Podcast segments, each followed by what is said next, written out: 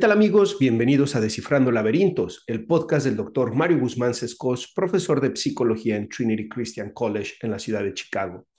Como ustedes saben, Descifrando Laberintos es un espacio para reflexionar desde la psicología, la filosofía y la religión sobre los temas que nos afectan, para que podamos vivir plenamente y afrontar la adversidad. En cada episodio buscamos descifrar un laberinto relacionado a la salud mental o al desarrollo humano y además recomiendo un libro o una película que ayude a ampliar el tema. El día de hoy tenemos un tema que me parece que es muy interesante y que puede aplicar para todos.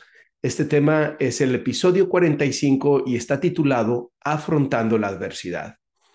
Antes de que empecemos, quiero preguntarles, ¿conocen ustedes a alguien que no vaya a experimentar sufrimiento o adversidad en la vida? ¿Conocen a alguien que no vaya a tener que enfermar, que no vaya a vivir alguna decepción amorosa, que no vaya a experimentar algún revés económico, o conocen a alguien que no vaya a morir o que sus seres queridos no vayan a morir. Esto es lo que conocemos como la inevitabilidad del sufrimiento. Incluso esa fue la primera lección del Buda cuando experimentó ese, eh, esa iluminación después de haber pasado varios años haciendo meditación y da su primer discurso hacia sus discípulos. Dice, en la primera lección le llaman las cuatro nobles verdades. La primera es la vida de sufrimiento. Es un tema muy interesante que muchas religiones y no solamente el budismo lo ha abordado. En el cristianismo, por supuesto, existe la idea de la cruz como el camino de la redención, pero incluso en el judaísmo también se ve el sufrimiento como el camino o el proceso por el cual el pueblo de Israel va a crecer y va a poder ser merecedor de la tierra prometida. ¿Qué hay en psicología? Bueno, en psicología vemos el sufrimiento y vemos la adversidad como un camino y un proceso también. Sin duda, un camino y un proceso que no es deseable, un camino y un proceso que no buscamos intencionalmente estarlo experimentando, pero sí un camino del cual podemos aprender y podemos crecer. De hecho, en psicología tenemos un concepto que se llama crecimiento postraumático. Ese fue el motivo de mi tesis de doctorado y tuve la oportunidad de trabajar con personas que experimentaron distintos tipos de adversidades, situaciones, algunos de ellos muy lamentables, secuestros, violaciones, asaltos, situaciones de violencia que a cualquiera pusieran, pudieran a prueba y a pesar de eso, muchas de estas personas pudieron experimentar este fenómeno que llamamos crecimiento postraumático. ¿Cómo es eso? ¿Cómo es que la adversidad y las dificultades pueden llevarnos también al crecimiento? Bueno, hoy espero que podamos platicar acerca de eso, que podamos hablar cómo las situaciones de adversidad y sufrimiento que vivimos en la vida pueden ser transformadas y pueden ser utilizadas para que nosotros podamos crecer y podamos verlas como una oportunidad de fortalecimiento y crecimiento. ¿Por qué decidí hablar de esto?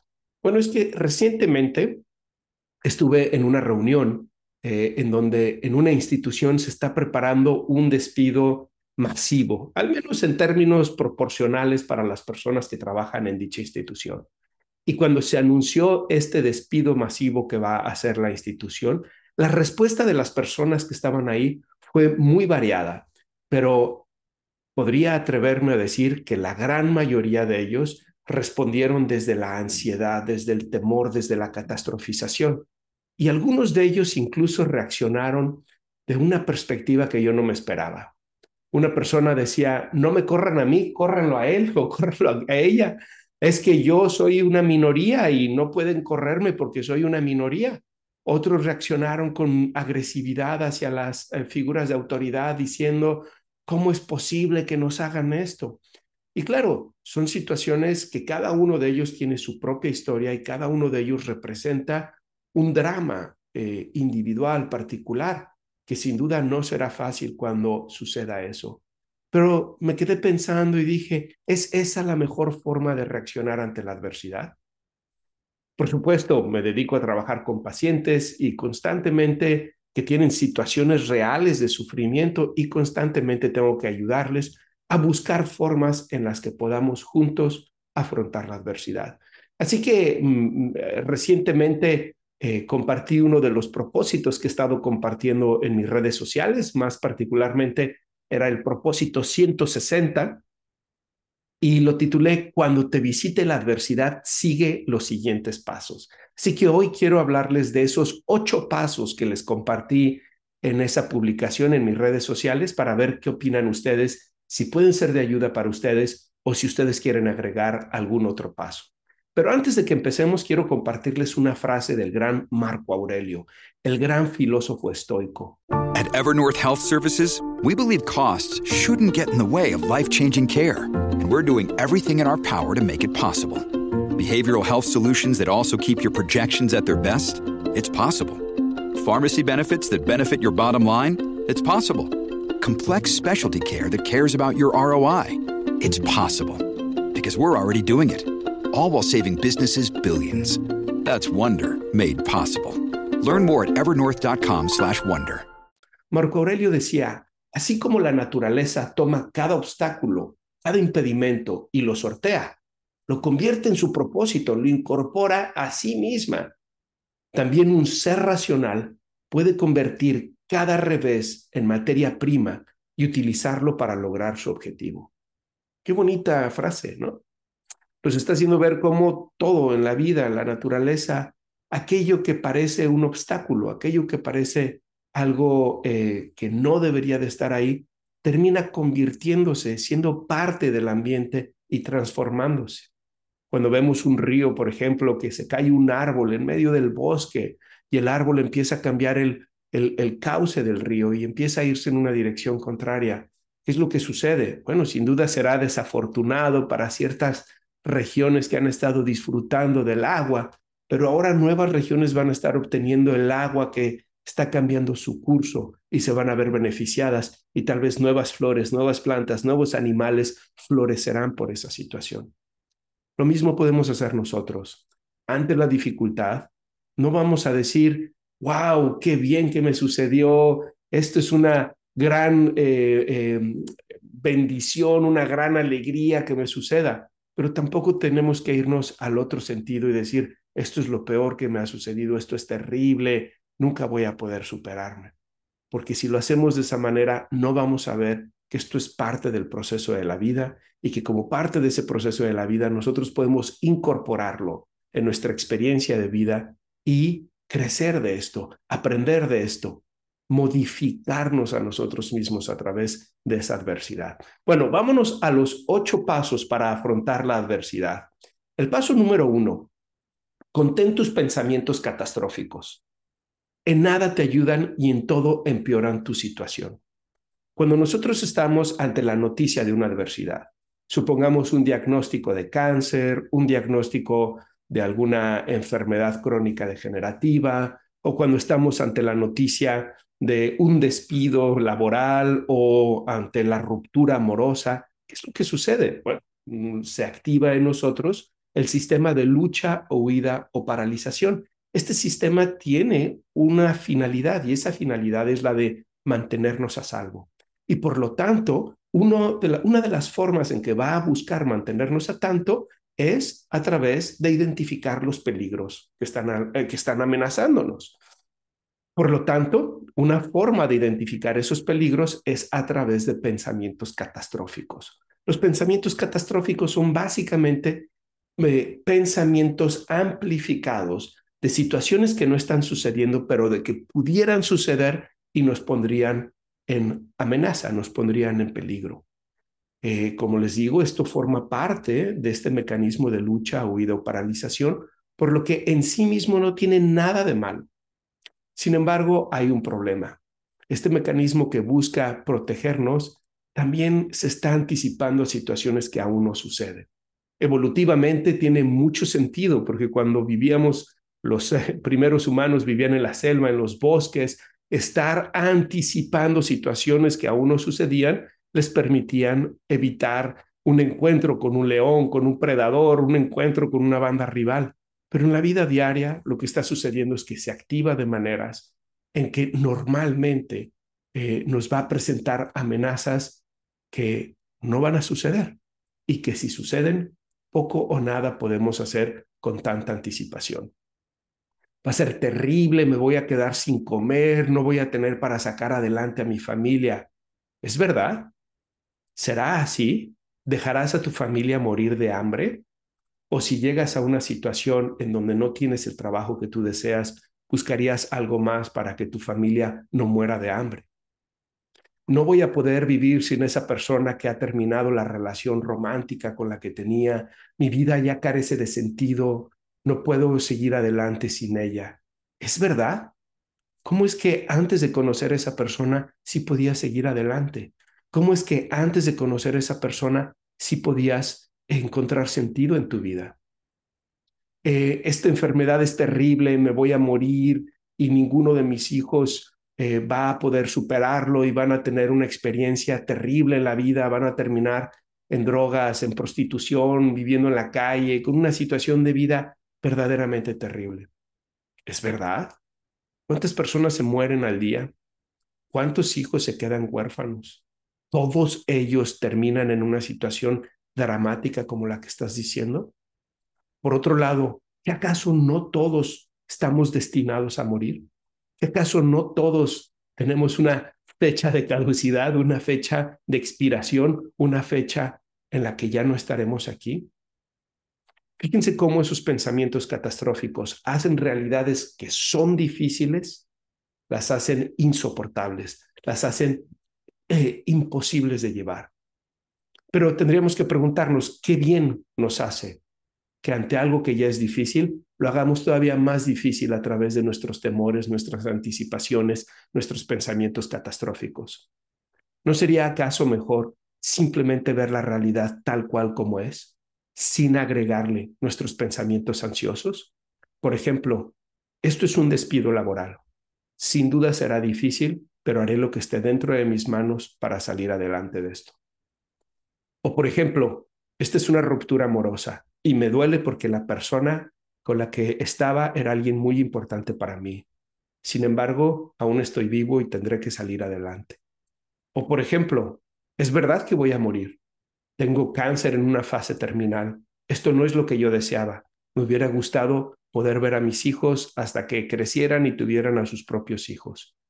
Pero no hay nada que pueda hacer en este momento para revertir esta situación. Me enfocaré en el tratamiento, me enfocaré en un día a la vez y trataré de hacer lo mejor que pueda. Fíjense cómo no es negar la realidad, cómo no es negar la dificultad.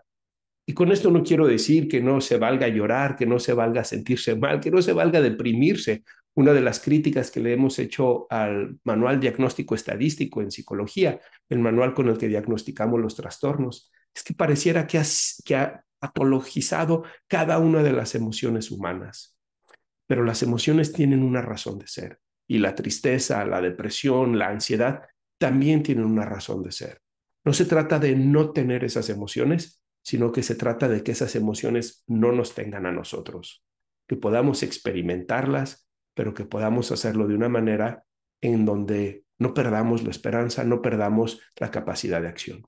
Vámonos a la estrategia número dos. Ya dijimos, la número uno es contén tus pensamientos catastróficos, en nada te ayudan y en todo empeoran tu situación. La número dos es no busques culpables, solo te vas a resentir y nublará tu capacidad de acción. He estado hablando con personas que fueron despedidas recientemente y cada uno de ellos está buscando culpabilizar a alguien en particular. Fue fulano, fue sultano. En realidad es que la institución que está tomando estas decisiones es una institución que está pasando por un momento de crisis. Y como todas las instituciones, cuando pasan por un momento de crisis, tienen que dejar ir a personas. Esta tendencia natural de buscar culpables ante la adversidad es muy común, es una experiencia, diría, eh, casi universal, no, no es universal, pero casi universal. Buscamos quién es el culpable, quién la va a pagar. Y es que nos movemos a través de algo que en psicología llamamos la creencia del mundo justo. Es esta creencia de que cosas buenas les pasan a los buenos y cosas malas les pasan a los malos. Las personas cuando se enfrentan ante una situación de adversidad y, se manejan, se conducen desde esta creencia del mundo justo, tienen que cuestionarse a sí mismos. ¿Que acaso yo soy malo? Si algo malo me está sucediendo, entonces quiere decir que yo hice algo malo y lo merezco. Para muchos pensar de esa manera es muy difícil y entonces lo que hacen es un ejercicio de sobrecompensación y van a buscar culpar a alguien. No es que yo haya hecho algo malo, sino es que alguien más hizo algo malo y por esa situación me está pasando todo esto y entonces ese es mi enemigo. Bueno, ninguna de las dos formas es correcta. La adversidad es una experiencia universal. Como lo dijimos, la vida es sufrimiento, la experiencia de eh, adversidad tarde o temprano a todos nos va a llegar y buscar culpables difícilmente te va a ayudar a afrontar la situación. Es mejor que ante las situaciones de adversidad te preguntes, mm, ¿cuál es el propósito de que yo esté viviendo esto? ¿Cómo puedo aprender de esta situación? ¿Cómo puedo crecer de esta situación? Buscar culpables va a nublar tu capacidad de acción. Tratar de enfocarte en la situación que estás viviendo y en las acciones que tú puedes tomar va a permitirte un mejor afrontamiento de la adversidad. Vámonos al punto número tres.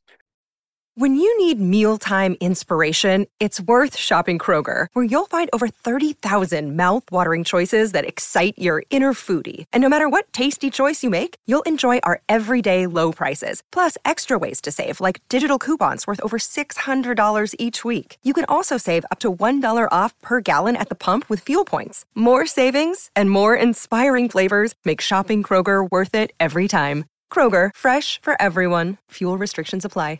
No te victimices. Todos pasamos por adversidad. Tarde o temprano, a todos nos tocará. Victimizarte impactará tu autoeficacia. Aquí hay em, tres elementos muy importantes. Número uno, si te haces la víctima, pobrecito de mí, ¿cómo es posible que me suceda esto?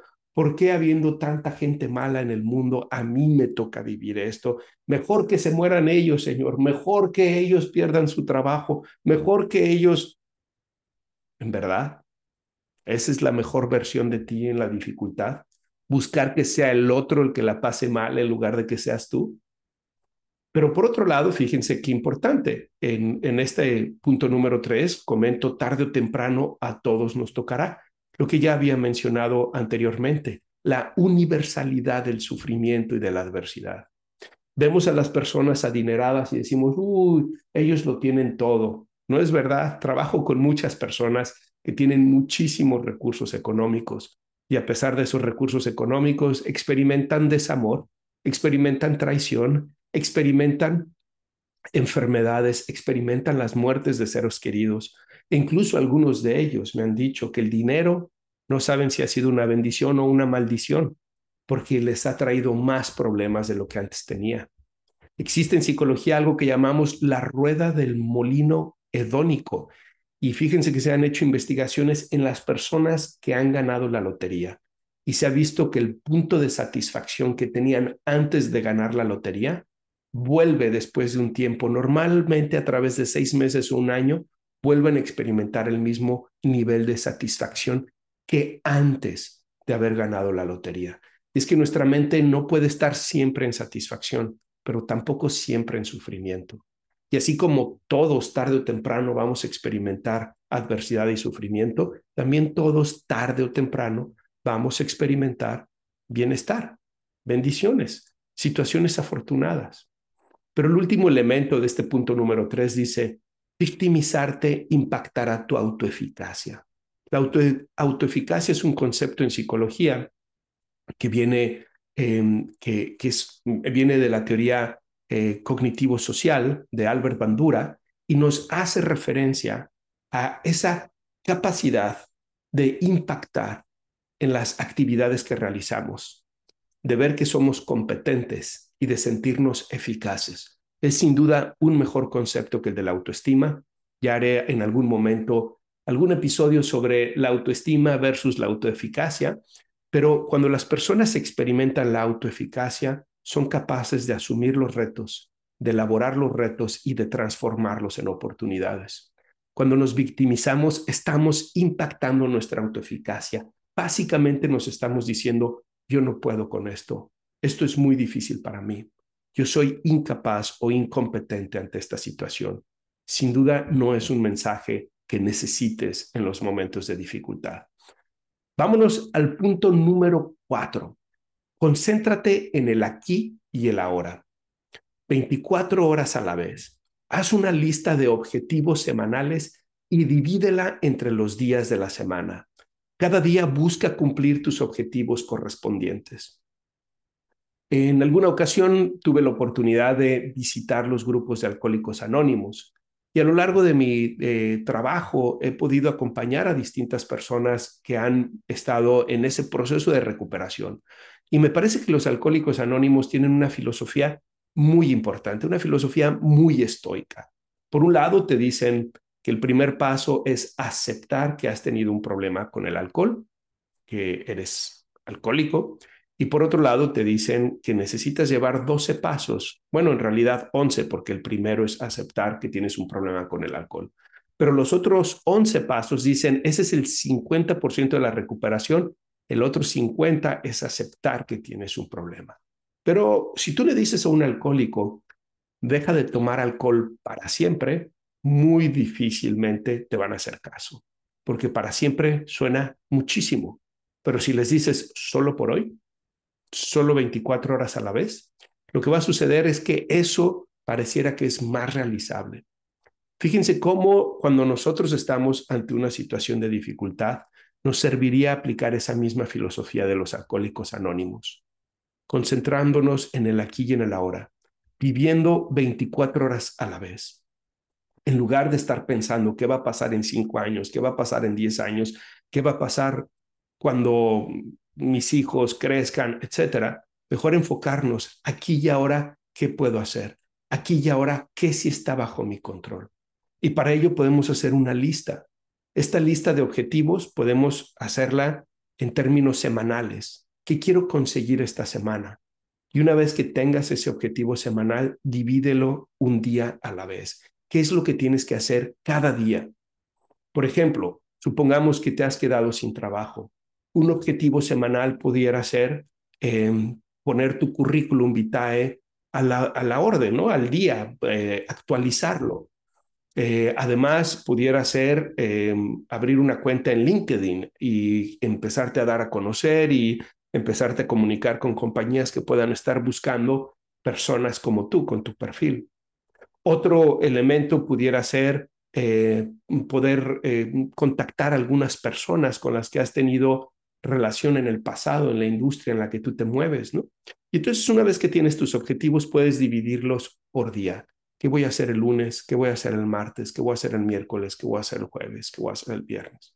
Y te enfocas y trabajas en ese objetivo que te has trazado en cada día, entendiendo que es la acumulación de objetivos logrados lo que te va a llevar el día de mañana al resultado que estás buscando. Pero en una situación así, no puede ser solamente que te centres en objetivos laborales. Cuando las personas han perdido su trabajo y solo se centran exclusivamente en situaciones laborales, pueden obsesionarse. Y entonces pueden pasar todo el día trabajando en esa llamada, en ese currículum, en esa entrevista, dejando al lado muchas otras cosas. Y esa obsesión puede nublar nuevamente la autoeficacia pero también puede impactar otras áreas. Así que vamos a ver en un momento más que es necesario también trabajar en otros elementos. Vámonos al punto número cinco. Habla con alguien.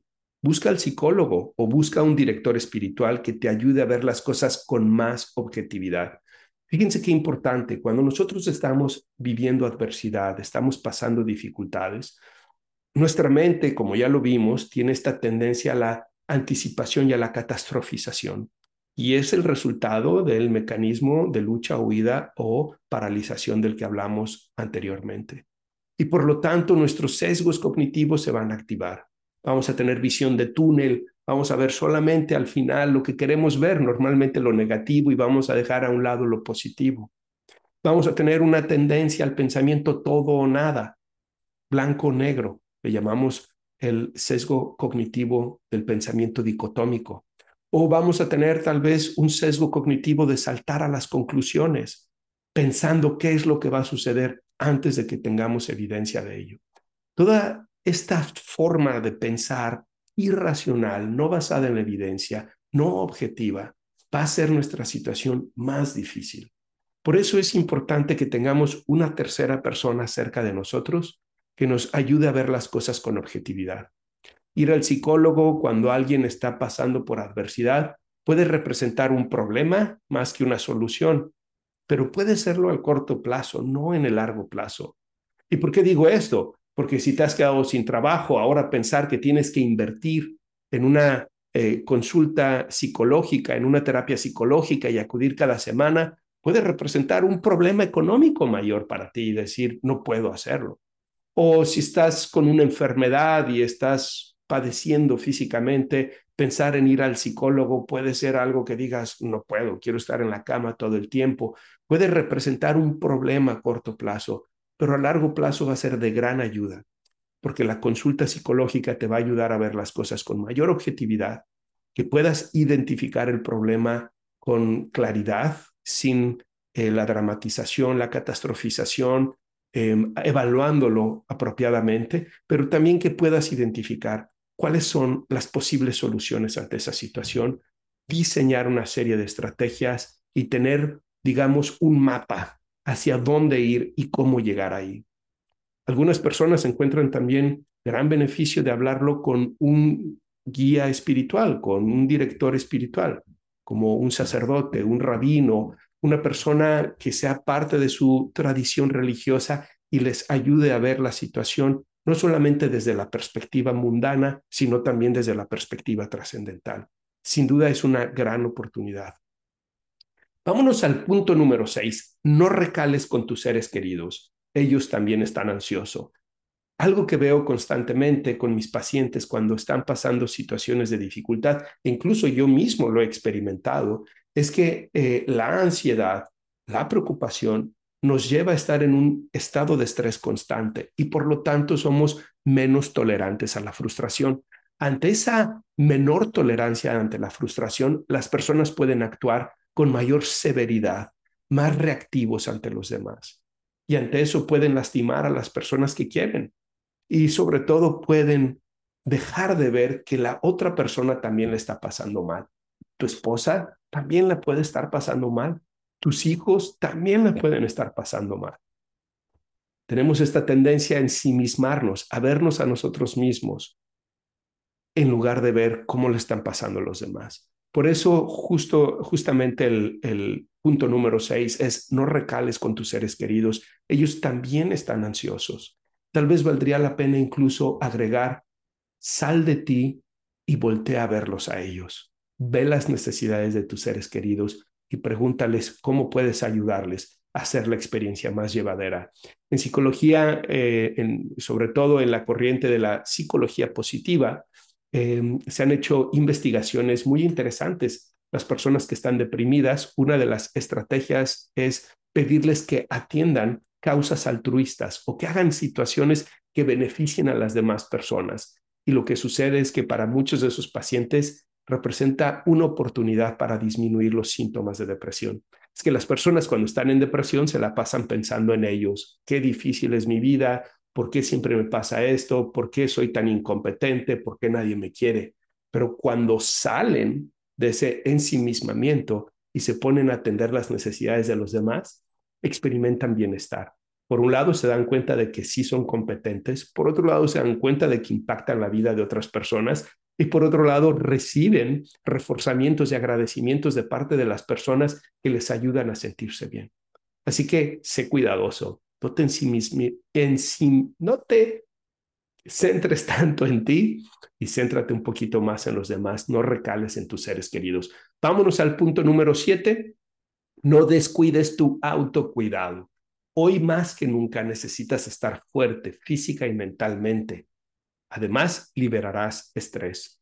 Fíjense cómo hace un momento les decía, si tú estás pasando, eh, por ejemplo, un despido laboral, necesitas ser muy cuidadoso de no enfocarte solo y exclusivamente a buscar trabajo todo el tiempo, porque lo que va a suceder es que te vas a desgastar, vas a estar agotado y no vas a tomar las decisiones pertinentes.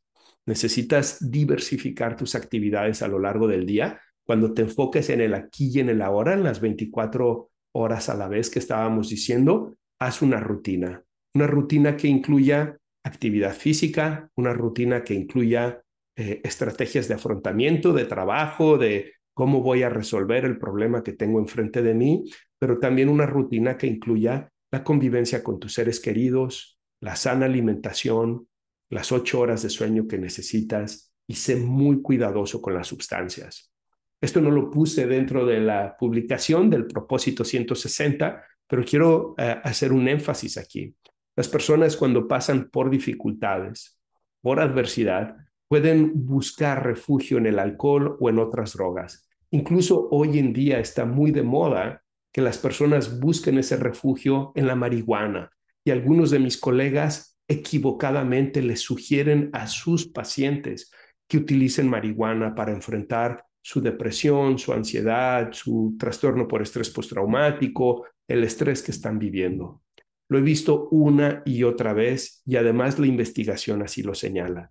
Las sustancias tienen un beneficio a corto plazo, pero empeoran todo a largo plazo. Así que yo les sugeriría agregaría en esta parte del autocuidado, en el punto número siete, sean cuidadosos con las sustancias. Es justo en los momentos de adversidad cuando queremos ser más cautos con ellas. Como decía G.K. Chesterton, toma alcohol siempre que estés contento, pero nunca que estés triste. ¿Y por qué lo decía de esa manera? Porque él sabía, cuando uno está contento y toma alcohol, es una celebración y al día siguiente uno lo deja y uno sigue adelante. Pero cuando uno está triste, no es una celebración, es una estrategia fallida, patológica de afrontamiento a la dificultad y va a hacer las situaciones peores. Y vámonos al último punto, el punto número ocho. Acércate a Dios. Es tu Padre y no te dejará solo, pero quiere que aprendas de esta experiencia.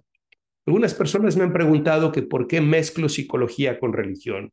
Bueno, porque como psicólogo sé de los beneficios que tiene la religión en el afrontamiento eh, de la adversidad. De hecho, les voy a dejar por aquí uno de mis libros favoritos que tiene que ver justamente con cómo las prácticas religiosas nos ayudan a afrontar la adversidad y cómo benefician a la salud mental. Estoy convencido que las personas que tienen prácticas religiosas tienen eh, la posibilidad de afrontar las dificultades no solamente desde una perspectiva humana, sino desde una perspectiva trascendental, encontrándole sentido y propósito a su existencia. La investigación señala que aquellos que tienen una práctica religiosa en los momentos de adversidad van a experimentar menos consecuencias negativas por esa adversidad. Incluso es sorprendente, muchas personas cuando eh, pasan por situaciones difíciles, un cáncer, la muerte de un ser querido, una situación de violencia, y ellos eh, se acercan a una práctica religiosa de una manera genuina, experimentan beneficios más pronto. De hecho, el concepto que les hablaba anteriormente de crecimiento postraumático tiene que ver también con una mayor apreciación de los aspectos espirituales en la vida, un crecimiento espiritual en la vida. ¿Por qué sucede esto? Bueno, las religiones ofrecen una narrativa, ofrecen una explicación al sufrimiento, pero no solamente eso, también nos ayudan a ver desde una perspectiva trascendental que el sufrimiento no carece de significado, que por el contrario el sufrimiento tiene propósito en la vida. Y algo que les ayudo a ver a mis alumnos en la universidad es que lo podemos ver analógicamente desde otras perspectivas. Cuando mm, se está dando el desarrollo prenatal, por ejemplo, el bebé está creciendo en el vientre de la madre, el bebé está experimentando una situación de bienestar en términos generales no tiene que hacer nada para ser alimentado, está protegido, está en un ambiente cálido, todo su mundo está muy bien. Pero llega el momento del parto y es una experiencia de altísimo sufrimiento, tanto para el bebé como para la mamá. Para que el bebé pueda salir por el canal vaginal, todo su cuerpo tiene que mayugarse, dicen en México, ¿no? Su cabeza se comprime, es muy interesante porque los huesos de la cabeza em, em, están, son flexibles y no están del todo, eh, digamos, eh, solidificados. Eh, tienen espacios para permitir que se comprima. Por eso es que los niños suelen hacer como con la cabeza un poquito como de extraterrestres, porque en ese proceso de pasar por el canal vaginal es realmente una experiencia de muchísimo sufrimiento. El corazón, va a palpitar a pulsaciones como en ningún otro momento a lo largo de nuestra vida vamos a experimentar. Y los niveles de adrenalina que experimenta el bebé son enormes. No solo el bebé, la mamá también. Eh, tuve la fortuna de ver a mi esposa eh, en sus partos naturales y, y, bueno, mi admiración fue inmensa hacia ella, pero pude ver el nivel de sufrimiento también. Pero ¿qué es lo que sucede? Ese proceso de sufrimiento da paso a una nueva experiencia de vida, a un nuevo crecimiento en la vida. Y es gracias a eso que ese bebé y esa mamá van a poder experimentarlo de una manera distinta. La religión permite ver las cosas así. El sufrimiento es parte de un proceso, parte de un camino que nos ayuda eh, a desarrollarnos de una manera nueva, que nos ayuda a experimentar la vida de una manera nueva. Incluso la muerte puede verse desde esa analogía, desde la analogía del vientre, el, el canino vaginal o el túnel vaginal y la nueva vida. Todos estamos ahorita en un vientre y tarde o temprano tendremos que pasar por ese túnel vaginal de la muerte para llegar a una nueva vida. Si se fijan, las prácticas religiosas como rezar, como acudir a los servicios, como estar en comunidad, son de gran ayuda para afrontar las dificultades.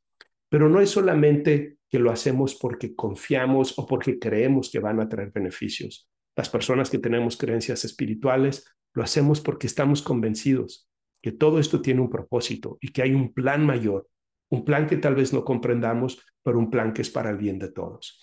Y justo me quiero despedir con una frase del gran Epicteto, y es que Epicteto, que fue otro filósofo estoico, extraordinario filósofo estoico, tiene una frase que me encanta. Dice, el verdadero hombre se revela en tiempos difíciles. Entonces, cuando surjan problemas, piensa en ti mismo como un luchador a quien Dios, como un entrenador, ha emparejado con un joven duro, difícil. ¿Con qué propósito? Para convertirte en material de clase olímpica. Ustedes saben que para los romanos y para los estoicos más particularmente, las Olimpiadas eran muy importantes, ¿no?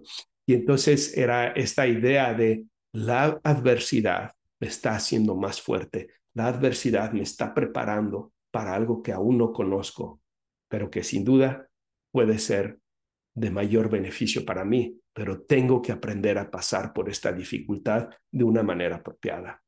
¿Qué opinan del programa de hoy?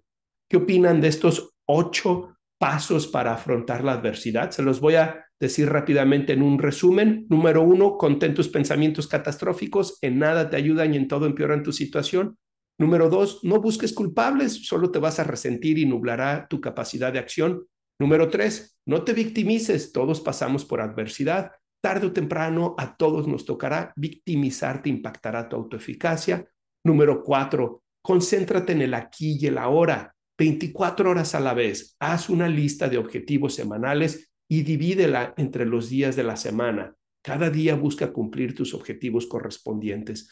Número cinco, habla con alguien. Busca al psicólogo o un director espiritual que te ayude a ver las cosas con más objetividad.